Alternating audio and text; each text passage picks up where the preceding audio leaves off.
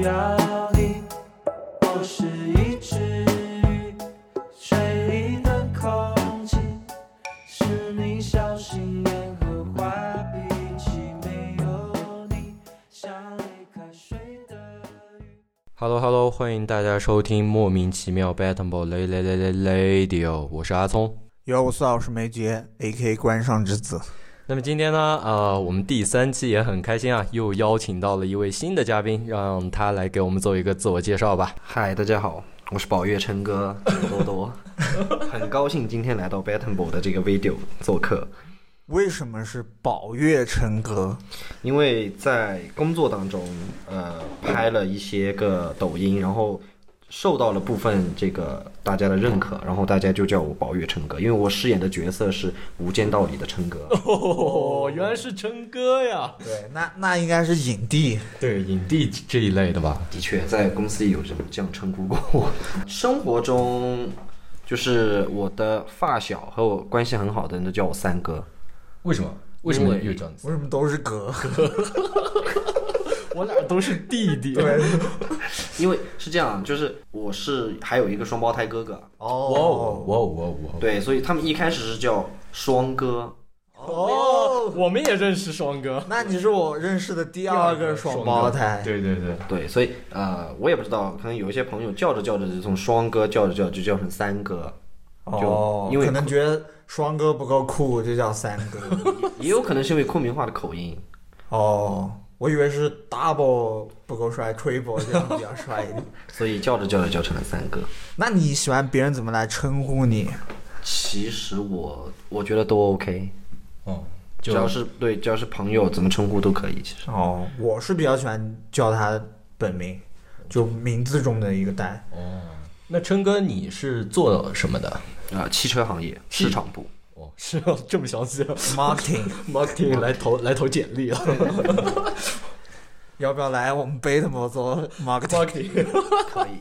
当 Battle 做大做强的时候，为什么你会做选择汽车行业来做你的职业？或者说你们怎么进入这个行业？首先进入到这个行业，是因为在在从事这个行业之前，我的就双胞胎哥哥是从事这个行业的，他是作为作为汽车销售。哦，然后呢，主要的想法是工资高。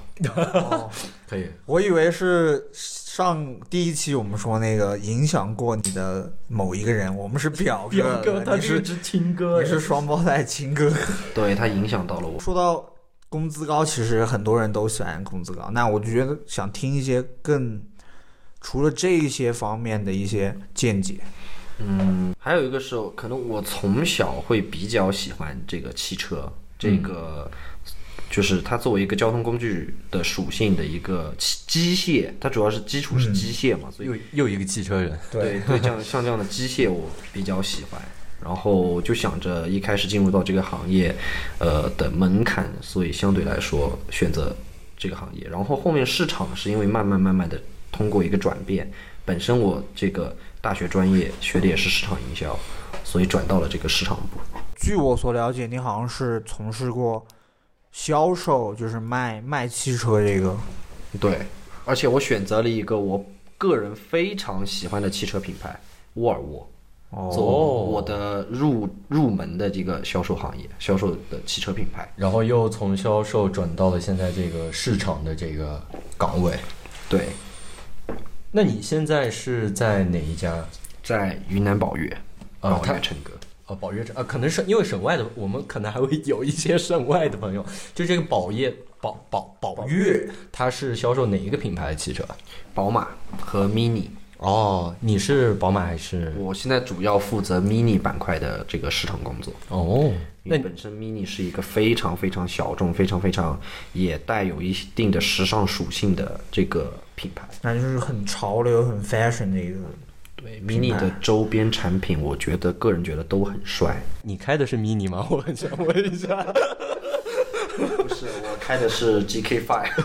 GK Five、哦，Honda 是吗？Honda，对对对，哦，就是就是很多人车啊，很 很多人去去改装那辆车。对，就是我疯狂的，像前两天的活动都疯狂的被这个交警查酒驾，因为交警一看到觉得这个烂仔车啊，那挺有趣。我觉得分享这些我们确实可能大家觉得跟潮流没有关系，但我觉得觉得汽车其实它也属于潮流的一部分。是是是，就因为很多呃相对高端的可能一些玩家，或者说一些比较成熟的大佬，他们也会在汽车上下功夫。包括这几年其实也能看到，呃，汽车跟潮流会有一些跨界的合作。对，那琛哥你你对这些你你会了解吗？呃，多少会有点了解。像之前，呃，mini 还是和很多比较就是有流量的品牌出过一些联名，比如说 mini 和三顿半联名的咖啡，哦，哦，然后还有一些还有一个软糖的品牌，我不太记得了，但是包装的确非常酷。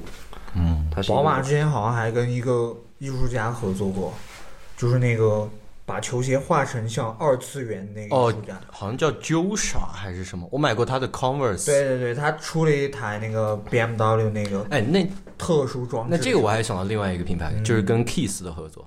哦，对对，BMW 其实跟 Kiss 有合作。是 Kiss 那个四系，我印象比较深。好，对对对，一个挺屌的一个 M M Power 系列的那个。对对对对对。其实就刚刚我说到汽车，其实跟潮流现在这几年就紧紧的又连在一起了。是，可能它下沉年轻市场也好，或者说增强一些潮流属性也好，我觉得也也是一件对，就像包括琛哥他们现在运营这个品牌 Mini，它其实就真的挺 fashion 的。就在路上你看到一个开 Mini 的人，你可能觉得他这个人很有个性。嗯那说到 fashion 啊，其实我有想到一个话题，嗯就是这两年其实这个露营是很流行的。对对然后恰巧呢，我有听说琛哥是一个很喜欢露营的人啊。那陈哥，你喜欢露营是什么时候开始？是因为这两年的这个风潮吸引到你吗？主要是因为在去年这段时间和我的发小，然后我们也是处于一个在在在工作中过于的让自己情绪比较低落的时候，想要 emo，emo，年轻人的共通点 emo 了。对 emo 起来了以后，就想要去找一个真的能让自己放松的地方，然后就开始关注到露营，然后我们两个就第一次约着去，两个男的，两个男的，对，为什么总要强调是两个男人？对，因为当时很多人没有办法理解为什么两个男的会单独自己约着出去露营，就可能很多人觉得很 gay。但是这个是我和我们我发小两个人第一次就这样放开手了，就真的把手机给开成飞行模式出去放松的一天。其实最近我还很想体验这样，就是去一个地方露营，或者是也也也催一下，就把手机给飞行模式，网网络去完全断掉，因为我觉得我们现在被网络给怎么说给反过来控制了。是会有，就有时候可能手机渐渐的离不开它，每天你使用手机的时间会越来越多。对，春哥也是因为这样吗？对，就是现在过于这个发展迅速的这个互联网，让过多的这个其实我觉得没有任何营养的这个内容充斥着我们的生活，这个可能我觉得，呃，是我部分焦虑的来源。是，我也觉得有时候可能很多焦虑的点其实就是来源于互联网。那你怎样看待抖音？因为你本来就是一个从事抖音的人，又是一个影帝。影帝哦，影帝，这个是这样，因为我本人自己是不看抖音的，我也不看直播。哎，你跟我一样，我也是。对，如果是那那就冲突了。原你的话，你是从事它又不愿意去看它。是，其实你可能需要协调一下吧，就是毕竟你做的这个，但是你平时又不看，还是我个人觉得是一件有点难受的事情是一。件很矛盾的事情，就是呃，自己是不愿意去看这些东西的，但是因为工作的原因，你不得不去了解，然后你不只是说要单纯的去看这个东西，你还要了解它的原理、它的推流，然后它是如何变现，这些东西要去了解。那么就说，在工作当中，我会把需要做到的东西。就比如说，他每天我们的直播的一些个数据，嗯给做一个统计和 KPI 对统计和反馈。但是其实我个人是从来没有看过直播，到目前为止，我也是，我从来没有看过直播。但是我看过，什么样子？我看过跳舞的时候。我都从来没有看过，就是那你是如何在琛哥跟你本人之间来 switch 的，就切换这个身份。这个是就是作为琛哥的这个过程也是其实非常的偶然，就是因为公司做这个东西一开始没有太多的人有时间配合，然后呢，我们的这个专门做这个编编剧这一块的负责人就找到我，让我帮他拍。一开始我觉得是抱着一个好玩的心态。就演一下试一试，然后一开始我对自己的这个演完的那就是有点莫名其妙嘛。有 点哇，那么 Q 主题，所以所以就是莫名其妙的就演了，演完以后反响就是大家都觉得演的真的还不错，确实是个演戏的料。对，我有看过，我经常关注陈哥的演技。所以就慢慢的变成了工作。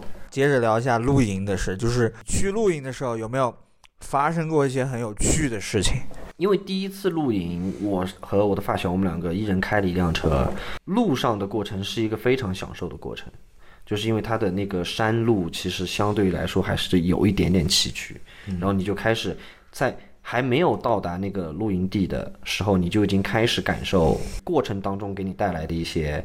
呃，心情的起伏，就是突然觉得哇，路好烂呀，路好，我还以为是哇，这太阳很很美之类的，哇，路好烂。对，路烂，然后呢，要要跋山，还真的要涉水，就是那个有那么一点点越野的那种属性。哦你第一次感觉开着自己的车，呃，去到那样的一个地方，然后当你停顿下来以后，所有的东西都布置好，然后两个人很轻松的坐在那儿，也不需要过多的交流，就是单纯的让自己的心情去放松。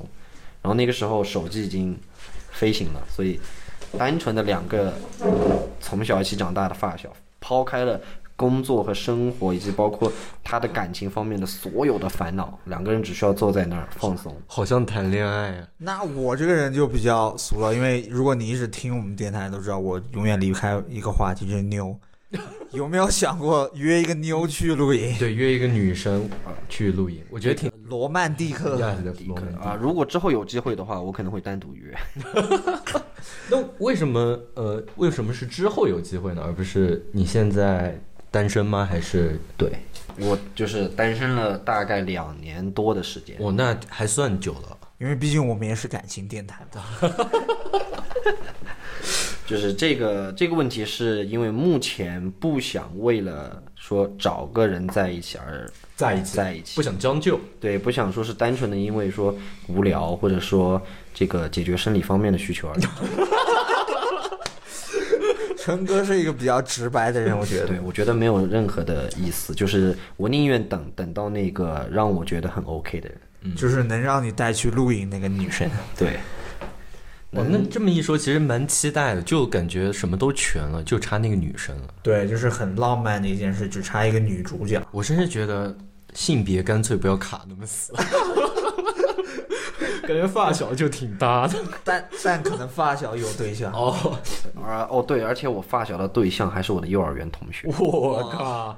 那你发小，就比如说，你看，像你跟你发小去露营，他对象没有说有什么意见或者什么想法吗？他有参与过到其中吗？啊，对，对我们露营了两次，第一次是没有他的那个女朋友的，因为他们当时刚好在吵架。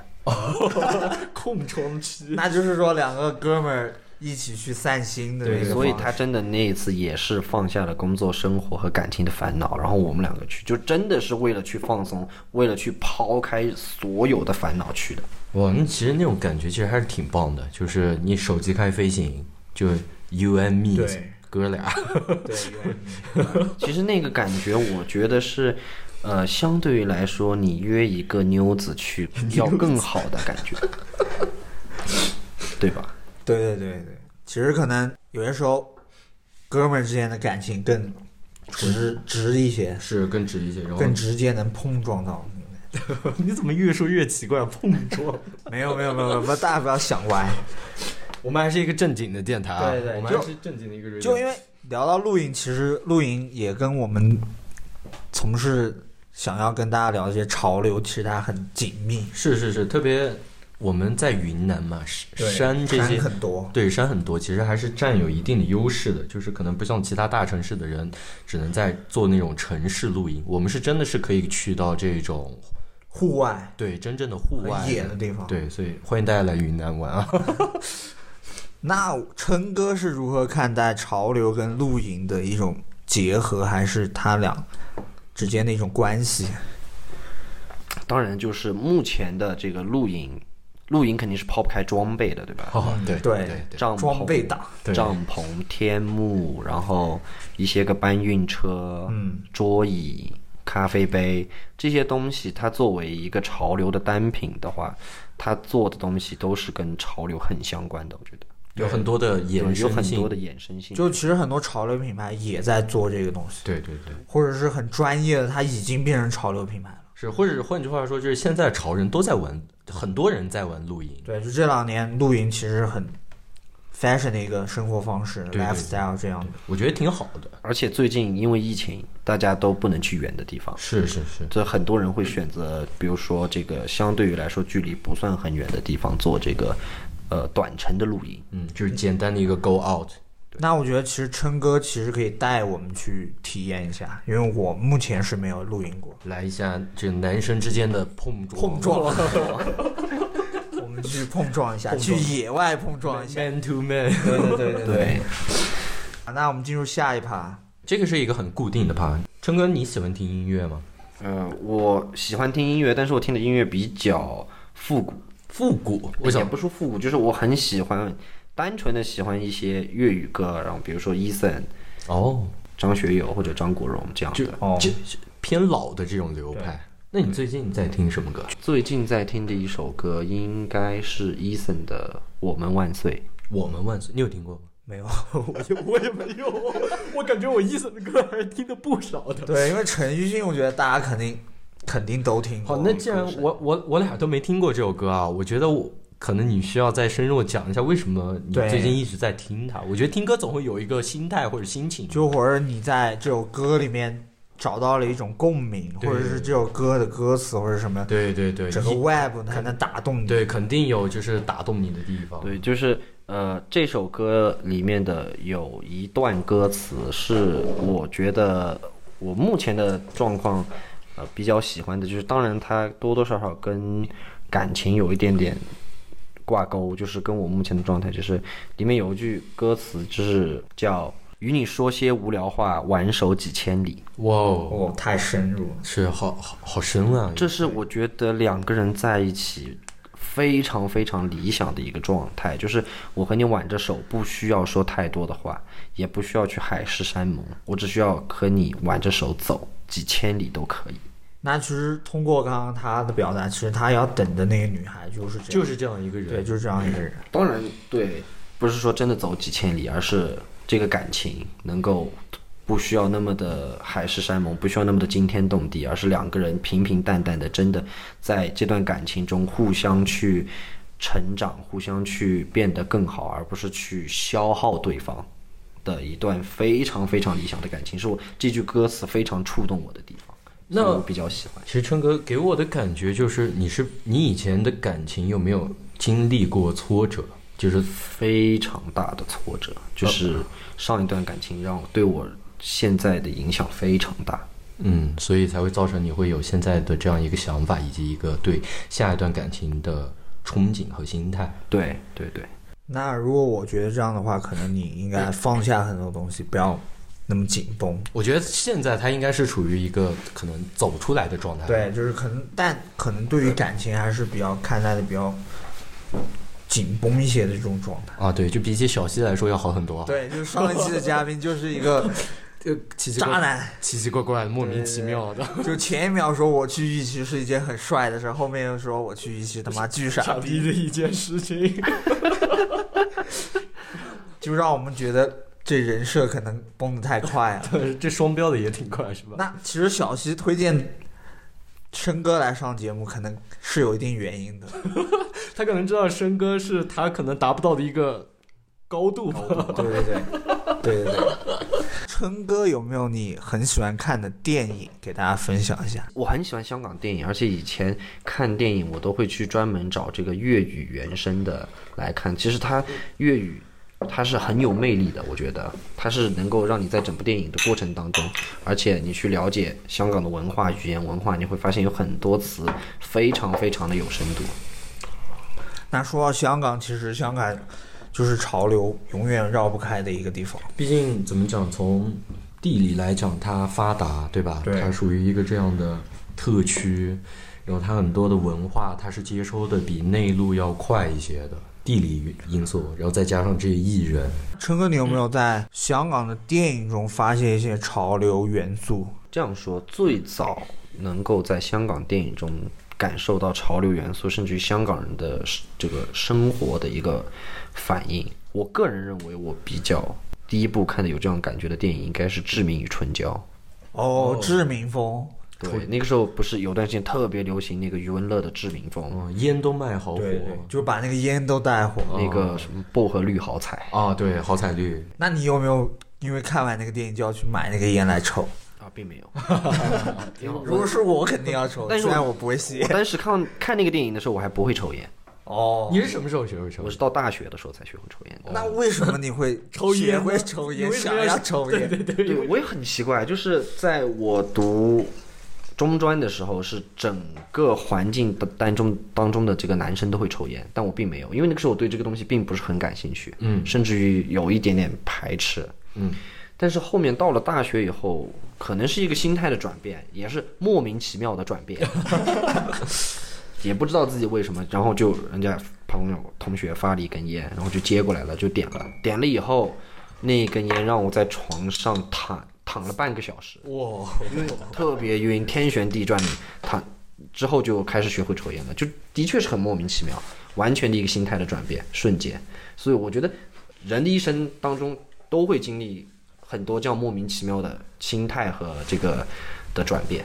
但是它又渐渐的这种转变又变成了你可能生活中很重要的一个部分。对，就塑造了你如今的你。对，所以这个跟经历有很大的关系。那说到抽烟，其实港片中有很多抽烟经典的镜头，对镜头，就你能分享给大家一个比较印象深刻的镜头？印象深刻的镜头是张国荣和好像是谁啊？其实我也想说来，梁朝伟对吧？就是那个张国荣的电影当中，《春光乍泄对春光乍》泄，讲他们两个 man 那就是男人之间的碰撞。对男人之间的碰撞主题一部越来越电影就越来越奇怪。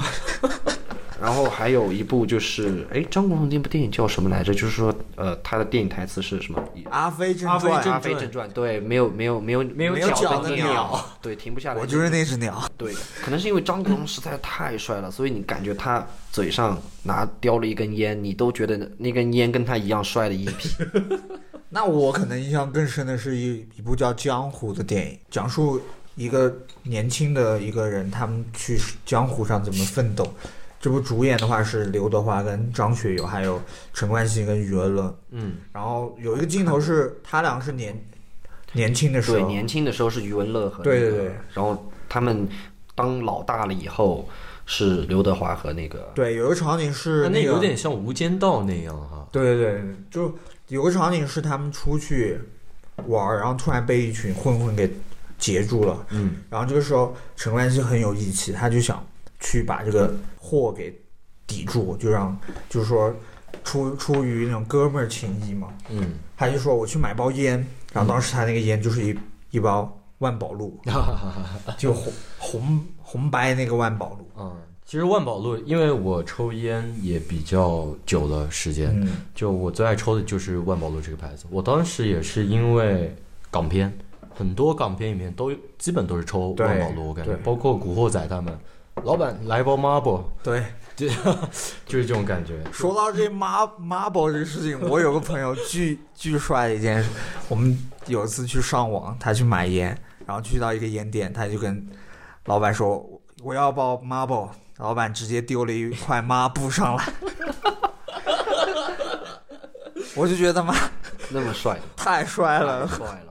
就就抽万宝路都已经抽到了这种境界，而且你没有发现，港片里的很帅的人，他抽的烟是白色的，对，就纯白的。他的烟嘴是白色的。这也是为什么我一直很喜欢抽白烟的原因。对，就是对对对对对，然后呃白色的万宝路，然后还有一个点八中南海，我以前很喜欢抽点八中南海，还因为一个原因是看了《奋斗对，奋斗我有看》啊，就老板来包点八中南海，就感觉，哎，我不知道你们会不会啊，就像我可能看一些影视的时候，呃，里面的人物他开始抽烟，我就会想，我就会也想抽烟，对，就感觉莫名就莫真的就是莫名其妙的想跟着，哎，我也想来点一根，对，就就像电影里很帅的白色，甚至于你在生活当中，你接到一根酱油色的烟，你都并不是觉得没有你不是那个味儿，对，对，不想抽。这个是真的。然后呃，抽烟还有一个非常经典的，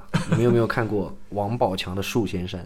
看过那个动态图在我手机里面，这个我没有，这个我没有。我有。我觉得那个抽烟的动作大家可以看一下，就是导演说我只是让你抽根烟，然后他却拍成了北影的教材。他的那个抽烟真的超帅，那其实又聊到这个毕竟你是影帝嘛，然后你通过看港片，然后从中获取一些表演的灵感。有，我觉得我，呃，这个就不得不提我非常非常喜欢的周星驰。对，周星驰可能是大家都很喜欢看喜。欢的一个。对，但是你要抓到周星驰本身的精髓，其实是他，呃，他不在乎别人能不能够真的看懂他，而是他自己想要把那个形式表现出来。就是当你看不懂我的时候，只是你自己的境界不够高。就别人笑我太疯癫，我笑别人看不出来，这样对对，就其实可能电影反映的是人生，反映的是当时某个人的心态，一个境界。我觉得很有可能是导演自己的心态，就是很多导演是会有私心，然后通过一部电影、一个镜头、音乐的所有的结合，把他当时自己的心态表现出来。导演一定是有这样的私心的。那春哥，你有没有很用力的去演，就想表达一下你当下的那种情绪？呃，这个没有，因为我们的视频拍的主要还是偏向于出于企业宣传，商业一点。对，非常的企业宣传，所以你一定要注意自己的很多东西，甚至于我们在很多时候，我们觉得很舒服的镜头是要被砍掉的。那其实那这样讲的话，私下你会愿意来拍一些影片吗？哦，可以，我觉得很愿意，我很希望就是自己能够作为一个演员也好，甚至编编剧也好，UP 主也好，对，做一些自己觉得很舒服的内容。那我觉得其实你可以往这方面可以试着拓展一下哈。对，因为这两年其实很多做这一方面的人都都比较而且也比较方便，基本你用手机，然后再稍微的剪辑一下，你就可以出片了。是的，那那这样聊下去，我觉得陈哥是一个非常就是有多重身份的人在，他既是一个影帝，又可能 又可能是一个就是户外 boy，然后有可能是一个是 emo 的一个状态的一个人，有时候也是工作狂。嗯工作狂，工作狂。我觉得哦，那你你会享受工作狂的那个状态吗？嗯，是会的。我我我也会，就是有时候就是，呃，虽然说为自己工作也好，或者说为老板工作也好，就是有时候会进入到我靠，我要工作工作工作。其实现在我们也在工作，因为现在可能已经凌晨一点半了吧。但是没有老板给我加班工资。因为我们今天能邀请到琛哥的话，是因为是小西的推荐嘛。然后小西可能是一个鬼火少年，然后我们又邀请到一个汽车人。汽车这条路算是走宽了。对对对。哎，我以前也是鬼火少年。哦，那你也可以聊一下你们作为鬼火少年的一个经历。我们想听一下。对，这个灯真的是就是在此之前，就是的确进入宝月是我成为鬼火少年的一个契机。就是当进入到这个地方以后，你发现身边的人都在骑摩托车，然后呢，出于大家的这个推动，然后也是莫名其妙的转变了自己的思想。就是之前觉得非常的不愿意去触碰这个东西，但是。呃，机车这个东西，在我看来是一个非常多少有一点点油门一响，爹妈白养。对，可能有那么一点点。然后通过他们的这个推动和思念的思想的这个转变以后，去考了驾照，然后买了自己人生的第一台摩托车。嗯，那台摩托车现在还在吗？我没在了，已经现在已经不是鬼火少年，现在是那个汽车人变身，懒宅呀，那那聊到摩托，那个阿聪，你有没有想过要骑摩托，或者是你有没有骑过摩托？其实我我真的哎，我从小到大，目前为止我从来没有骑过摩托，就是甚至我个人可能对摩托的兴趣没有那么大，因为我始终觉得骑摩托有点危险，然后我感觉毕竟它跟汽车比起来，就是一是速度很快，然后再一个它可能比较难掌控。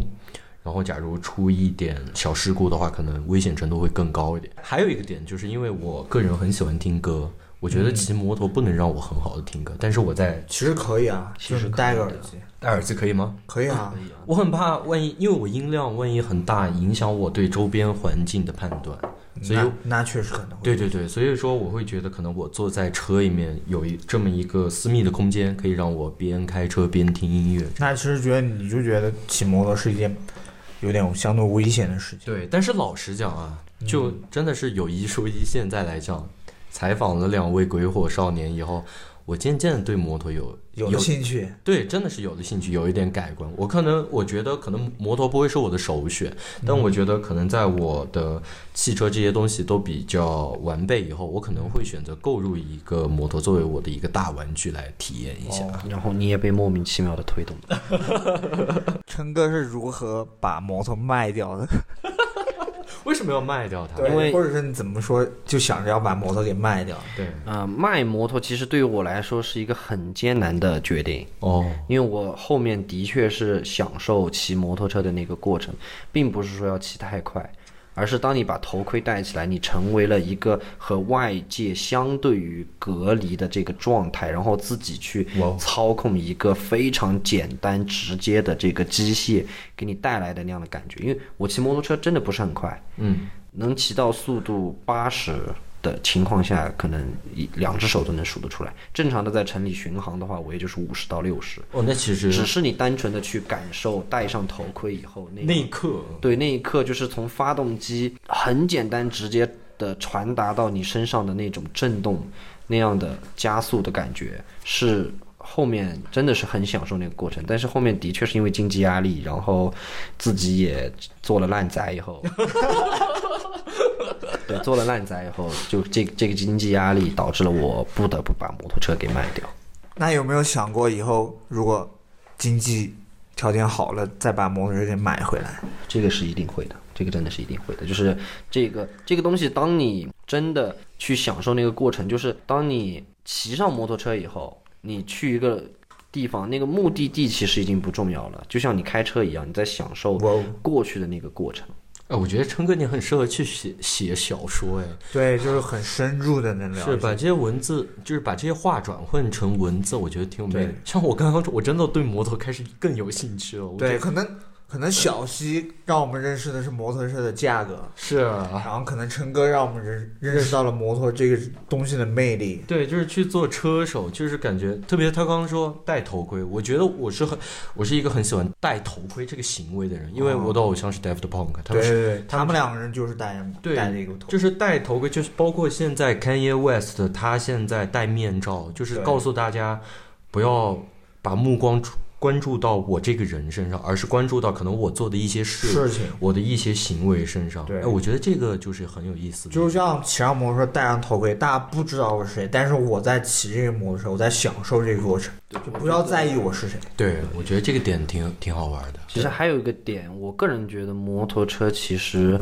不太需要去注重它的配置和价格，嗯，因为当你身处那个骑摩托车的这个环境的过程当中，你就是所谓的肉包皮、肉肉包铁的一个 肉包铁，对这个过程。不管你骑什么，你骑再贵的摩托车，你也是肉包铁，对吧？嗯所以这个简最简单直接的一个机械传达给你的那样的一个感觉，是我觉得车没有办法做到的，就是包括任何一个交通工具都没有办法传递给你的一个感受，它是非常的简单直接。那你说到摩托车不用去在乎它的价格，那我们要 Q 到我们的小西，他你怎么样看待去三十万买一辆摩托车？这样的行为，真有钱，我太羡慕了。老实说，我也挺羡慕，因为因为我现在很挣扎要去想买一个交通工具。我发现他跟我聊他买三十万的摩托车，我是因为人都懵了。因为三十万已经可以买到一辆不错的汽车了，对对对这是显而易见的。所以说，我觉得你花三十万这样一个价钱去购买一辆摩托车，这个实用性没汽车那么强的一个物件的时候，还是需要一定的勇气吧，对或者说需要一定的存款，包括的经济实力的支撑，然后这对这个东西的极度热爱。我一开始对摩托车有感觉，也是因为刘德华的那部电影，天若有情，天若有情吗？还真不是《天若有情》，是一部叫那个烈火战车，啊，对对对，烈火战车里面他和那个飞车的那个感觉，给你的那个摩托车，我其实一开始是因为两辆镜，他电影的镜头里两辆轰达车停到一起，嗯。那个白色的轮毂，然后那个仿赛的那个造型，嗯，让我第一次觉得摩托车还真的挺帅的。真他妈帅，我听着就 挺帅的。但但我俩没有摩托驾照。哇，不过哎，考摩托驾照应该挺快的吧？很简单，很简单。那那你可以分享一下考摩托驾照的一个经历吗？考摩托驾照目前在中国其实它还是比较形式的一个东西，所以当时我考的三轮摩托车的驾照其实很简单。很简单，真的很简单，一个星期的时间，你通过这个形式，其实大家都知道，你只是为了拿到那个证。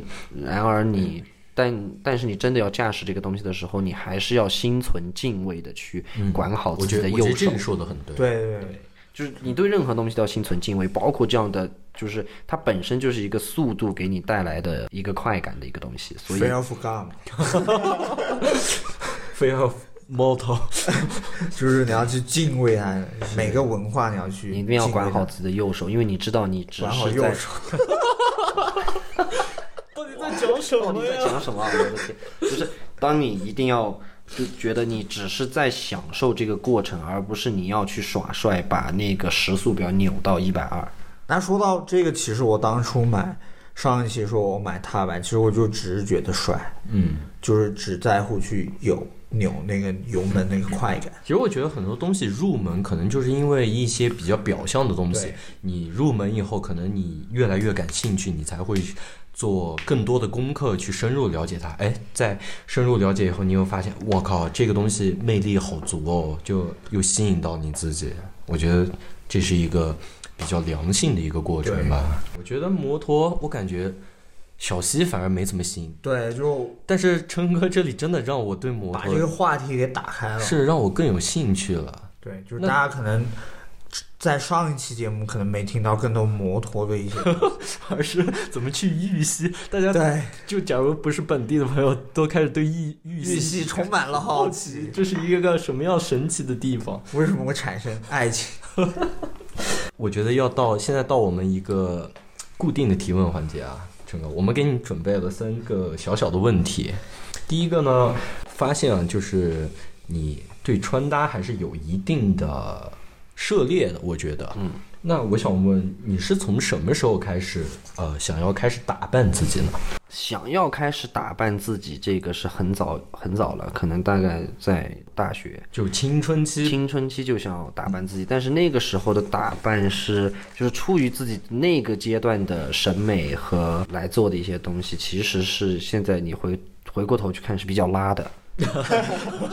也不能说拉吧，我觉得每个阶段都不一样，就像人越来越成熟嘛，对吧？对我就是想，其实我们有机会的话，可以聊一期如何看待以前自己的穿搭。哎，这个挺有意思的，我们可以做一个节目来就是 reaction 一下自己以前穿，搭把把那个照片给放上去看一下，让让大家来评判一下。对我曾经大学的时候买过一件卫衣，是无帽卫衣，它的样式是一件龙袍。我操这这个有点狂啊，对，我觉得这个真的有他这个点狂设计师感觉很牛逼啊。我当时真的觉得那件衣服太狂了，但是真的是穿了一次以后就再也没有脸穿出去了，因为太太狂了，在街上简直回头率爆表。这件衣服真的，我大学的时候买的，所以觉得那个时候的审美是那个样子的。然后慢慢的，呃，审美的转变应该还是就从认识 A K A 关上王子，光 是我是关上之子，关上之子哦，对不起，王子，王子也可以啊。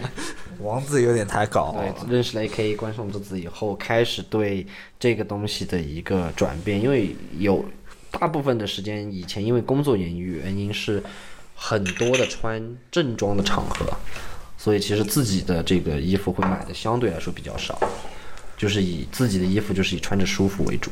那你现在喜欢穿着的一个风格也好，还是怎么一个方向也好，是什么样的一个一个感觉？呃，我个人从不单是从穿搭，从生活的各方面来说，我都非常喜欢就是简约，哦，嗯啊、干净简单的一些就是那种可能像包豪斯那样的设计。clean feet 那种对对对对，就是我很喜欢一件衣服，就是全身上下没有任何一个 logo。那那如果让你穿一件很大的印花，上面是一个什么人啊，或者是 一个一个龙袍、龙袍，或者是或者是写一个巨大的什么 slogan 那种衣服，你愿不愿意去穿它？呃，如果是 Battenbo 的话，可以。牛逼！牛逼，老板牛逼，人穿的都是人情世格局，穿的都是人情世故。就是如果说是真的是很大的 slogan 或者 logo 的话，我不太喜欢。到现在，就是看我很喜欢简单。那其实我能感受到，申哥你是一个更加可能喜欢细节的一个东西，就很多一些东西你不喜欢通过一些直接的表象来表达它，你可能希望，哎，可能我需要揣摩一下你的一些想法，可能才能 get 到你这个人，是吧？对，就是要走进他的心，然后像洋葱一样，一层一层的剥开。我比较好奇，那最近你有没有买到一个比较满意的东西？近来最满意的一个单品，可以是 Battenbo。可以可以可以我，靠，真的又是人情世故到位了，家人们。哎，没有，真的这个 Battenbo 的这个装饰的这个叫什么鞋舌？流苏我们啊做了一个流苏鞋舌，小小的预告一下，对，我觉得非常帅，真的。我觉得我呃有一次，我把这个鞋舌装在了一双那个阿迪达斯的一个德训训鞋，哦，然后我穿到了公司，我觉得哇靠，我帅的要死。但是其他人可能觉得傻逼。看不懂，说你这个是个什么东西？为什么 gay 里 gay 气的？但是，但是我我非常自豪的告诉他们，我说这个是 Battenbo，哇，这个是就是关上之子做的一个单品，然后 那在这里肯定要下拉图一下我们陈哥，大力支持我们俩。谢谢谢谢，真的。其实这个我听到很感动，因为这是让我又加深了想做这件事情的一个动力。是真的很开心，信心就给满。对，对，就是其实身边人给能给你的力量是最多的。对，好，OK 啊，待会儿申哥这个走前这个结的账要多加一点。广告支付宝到账，真的，我真的在很多人面前非常自豪的给他们推荐 Battenbo。那我俩得加油了，就是要对得起兄弟们的支持。感谢感谢。说到这个，我其实觉得还是真的要深入的聊一下这个东西。那其实，哎，我觉得，呃，先这样吧。我觉得先听申哥，你是你是怎么看我们 Battle 的？首先，我觉得这个事情是出于关上之子 对穿搭潮流以及自己的这个看法。不行，他别把我们抬得太高了。没有，它其实是一个实践，然后一个落地自己那么长时间以来的积累的一个东西，就是他积累了那么长时间他的爱好，然后想要做成一个真正的他喜欢的事业也好，还是什么也好，我觉得出于这一个方面的原因，他不他不只是单纯的说，呃，想要好玩儿。玩一下，然后想要觉得很帅，在别人面前炫耀一下啊，我自己做了个品牌什么？他是真的想要去做一个自己喜欢的、自己做的非常舒服的单品。出于这样的原因，我觉得我非常愿意支持这样的行为。就是当你把自己的爱好变成了你每天在做的事情的时候，是一个非常非常幸福的过程。你每天早上醒来，你都会觉得你非常的有动力，而不是被闹钟叫醒，被梦想叫醒。对而不是是被闹钟叫醒推到办公室的那种感觉是完全不一样的就。刚刚他说这个，其实也是阿聪自己内心里面的一些想法。哎，说实话，我真的有点感触良多。因为春哥怎么讲，我算是我们消费者吧，算是我们，算是我们的一个粉丝。中盾，对，然后我们能，虽然我们之前是朋友，然后然后又有朋友这个身份，可能又多了一个这个消费者粉丝的身份，然后又这样面对面 face to face 听到了他对我们的一些看法，我这一会儿就觉得做这个事情好玩的同时，它是挺值得的。就像我有时候觉得我们莫名其妙 Battle Ball Radio 这个东西，可能有十个人听到，我就会是一件很开心的事情，因为我可以分享我的看法的同时，我也收获到了别人对我的一些分享。对，就是别人怎么看待你们做这件事情，是，然后他其实是一个正向的反馈的时候反而会激励你、push 你往前走。是，我觉得真的就是一个动力。虽然说可能金钱上也是一个很大的动力，啊，但是在你卖货的同时，就可以像情怀一样的东西。虽然这个东西被大家现在玩的有点烂了，但是真正意义上的感情的一个输出就达到了。我觉得还是感谢一下身边人支持。是很开心，因为我觉得你做一个品牌，做一个单位，我们也没有什么，我们不是什么网红，没有什么流量，其实真的就是一开始靠周围的家人、朋友、身边的人来做一个支持，然后来为我们输出情感上的一些东西，或者说物质上的直接购买的这样一些东西，这是人生很难得的一个体验。陈哥就是有没有通过跟你产生一些什么感情上的联系？和你的联你系你。在做几个单品啊？你就让人家给你做感情联系？不是，就你觉得你真的用我们的东西，可能他能不能做一个生活很贴合？买后感这样的感觉对对对是吧？对对对，买后感就是，呃，我先说第一个产品袜子，袜子的就是一看就是老粉对对我第一次买过这样的长袜，白色长袜，然后他给我的感觉就是真的很用心，因为质量真的很不错，穿上以后真的很舒服，就是毛巾底和这个金属棉，嗯，是让我觉得很专业。不要吹自己。我很愿意去就是我尝说是春哥很专业。选择选择这个搭配的一个单品，就是我很多因为关上之子的影响，我的搭配很适合来搭配这双袜子。啊，我真的觉得这双袜子我穿在脚上很自豪。很多人我一看到我的袜子，我都会告诉他们这是 Battenball，但其实他们并没有买，没关系啊，我觉得没关系，就是开玩笑我会告诉他们发声。我很自豪的告诉他们我穿在脚上，而且我是淘宝店的第一个下单的用户。对对对，他确实是我们淘宝第第一个下单的用户。哦，这这个是我不知道的。对，因为我我跟他关系可能稍微更近一些。嗯，而且我觉得这个其实是一个很帅的事情，就是当当你用心做出来的一个单品，这个单品是你的说进入这个行业的敲门砖也好，还是说你第一个寄托于整个事业的感情在这个上面也好，它是一个起点。也有可能是压压死骆驼的最后一根稻草。怎么样？你不是说电台做好了就不做服装了？对啊，我我在第一期就说过了，我就可能把这个聊聊聊开了，可能春哥，春哥吹的太过，赶紧拉回来一点，不然不然到时候不好收场。就可能有如果有品牌来赞助我们，想植入一些广广告，我们来恰饭的时候，我就把贝特堡做就莫名其妙服装叉，的时候，这个时候就把它舍弃了。名字都改了，莫名其妙叉叉品牌锐掉。对对对对对对，邀请琛哥来，其实又重新聊了一些东西，就是是我，因为我觉得人或者说单位品牌自我认知是一个东西，然后包括我跟梅姐很多东西，我们的想法可能有时候会比较局限。这个时候，假如能听到琛哥的一些想法，我觉得对我们认可是一回事，同时呢，也能我觉得加深了我更多的一些自我的认识吧。对我真的现现在信心超足。对，可能可能因为琛哥的一番话，我又热血澎湃了，明天又要去继续落实我们接下来一些动作。赶紧把裤子做出来。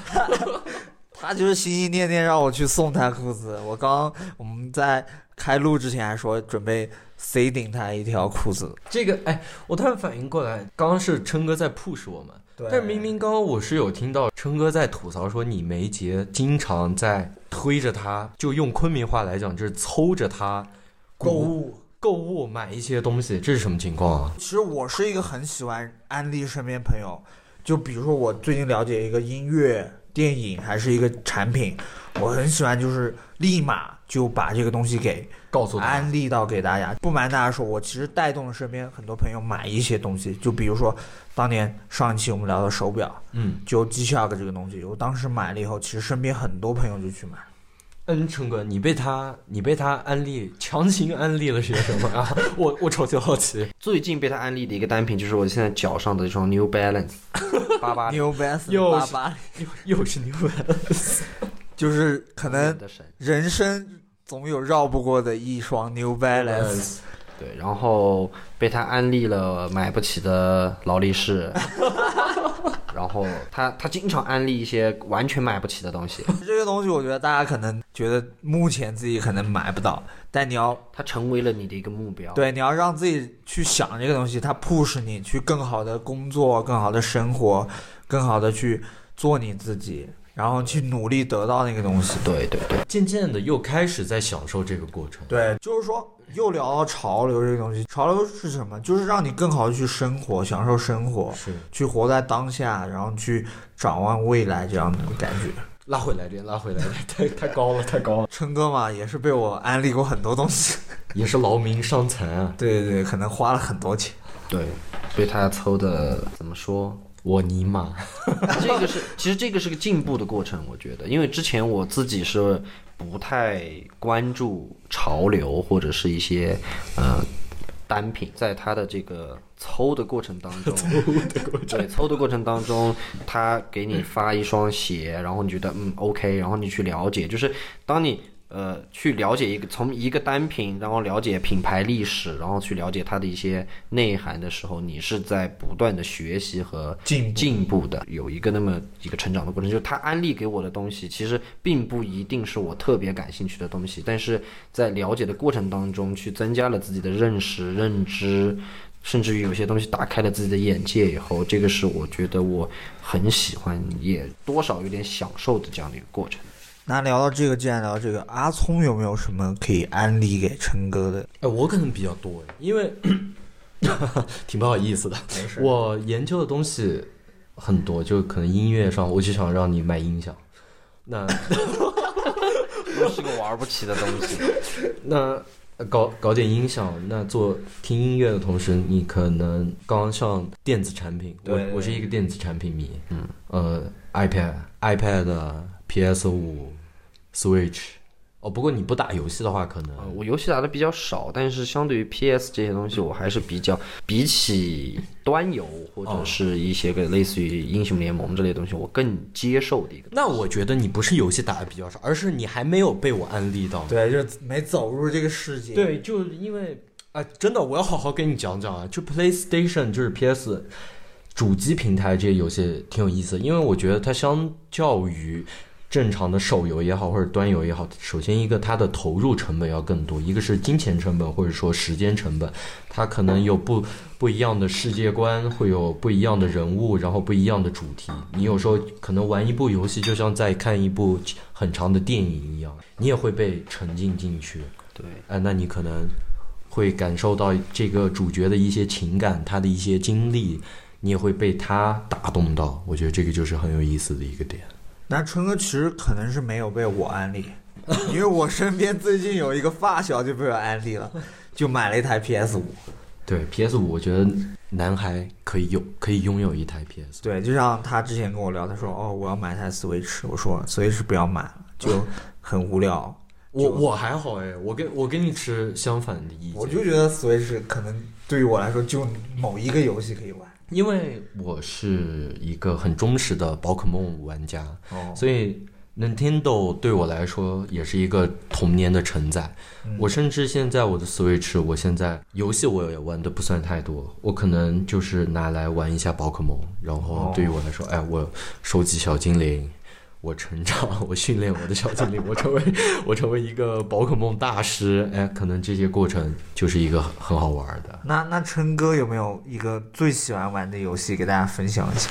游戏来说的话，其实我还是比较多的喜欢赛车游戏，从小到大都是。又又是赛车，对，因为赛车这个东西本身你很喜欢车，而且我觉得我还呼是应上了。比较喜欢驾驶这样的一个过程，就像我们去玩卡丁车，你能够感受也是最原始的机械给你带来的那样的速度感。嗯，当然驾驶游戏是我比较中意的，然后剩其他的游戏玩的也还是相对比较少，就是比如说有这个故事主线的这样的一个推进的游戏。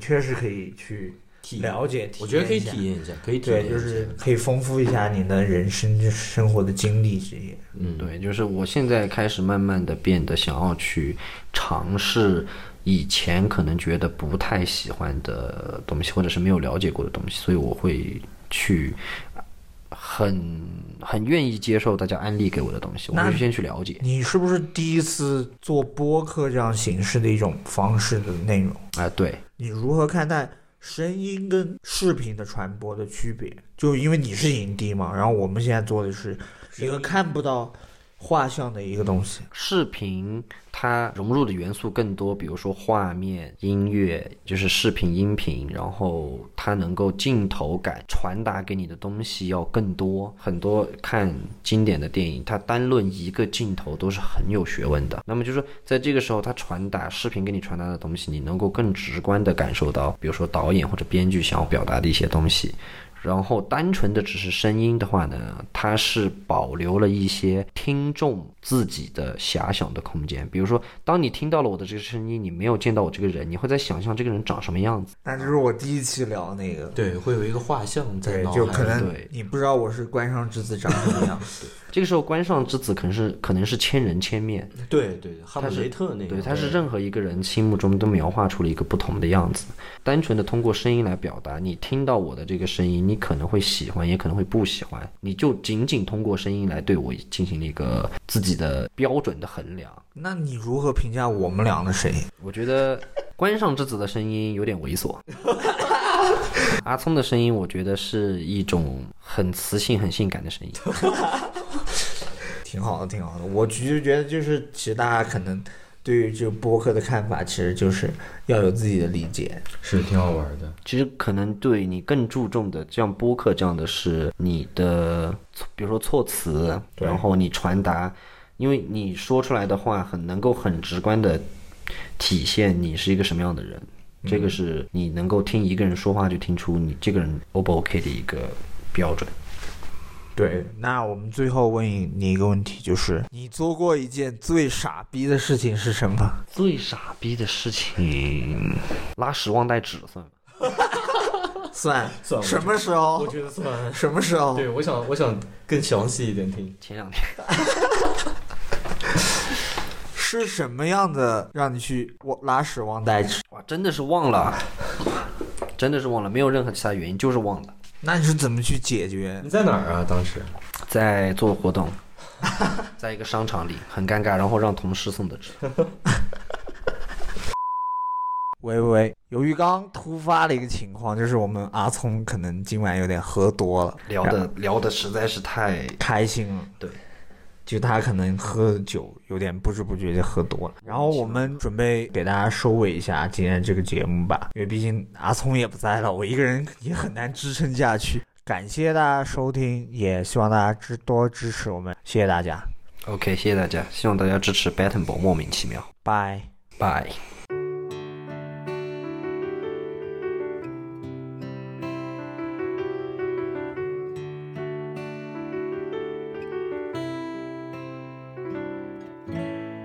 漸漸頭上染了白，你一樣很美。純粹發自我真心，別皺眉。月亮是否仍然認得當天的你？約會每一刻亦帶着孩子氣。常為碎事而慶祝。懷念幼稚時犯的錯，真想與你重遊那快樂故地，情人遊天地，日月换行李。如果失憶，我渴望再多一次認識你，與你說些無聊事，挽手几千里。证明可不舍不棄，問停不知几多岁的你。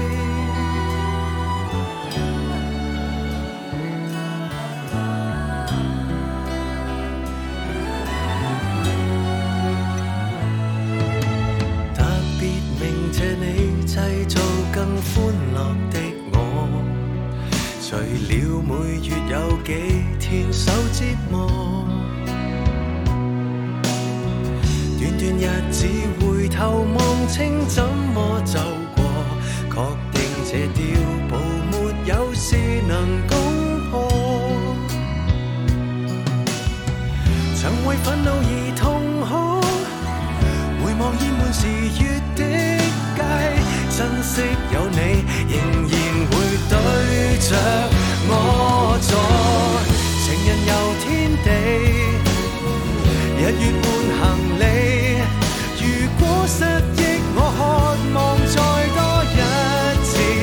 認識你。与你说些无聊事，挽手几千里，证明可不舍不棄。問停你到下世纪，变幻继续变幻，拆不开我们已成我们，还好有爱在懷中感慨，笑着喊着抱着，万世不朽只有爱多好能拥抱未来情人游天地日月换行李从今开始懒理会世间一切是与非。与你说些无聊事再走几千里。不弃降临你我合唱的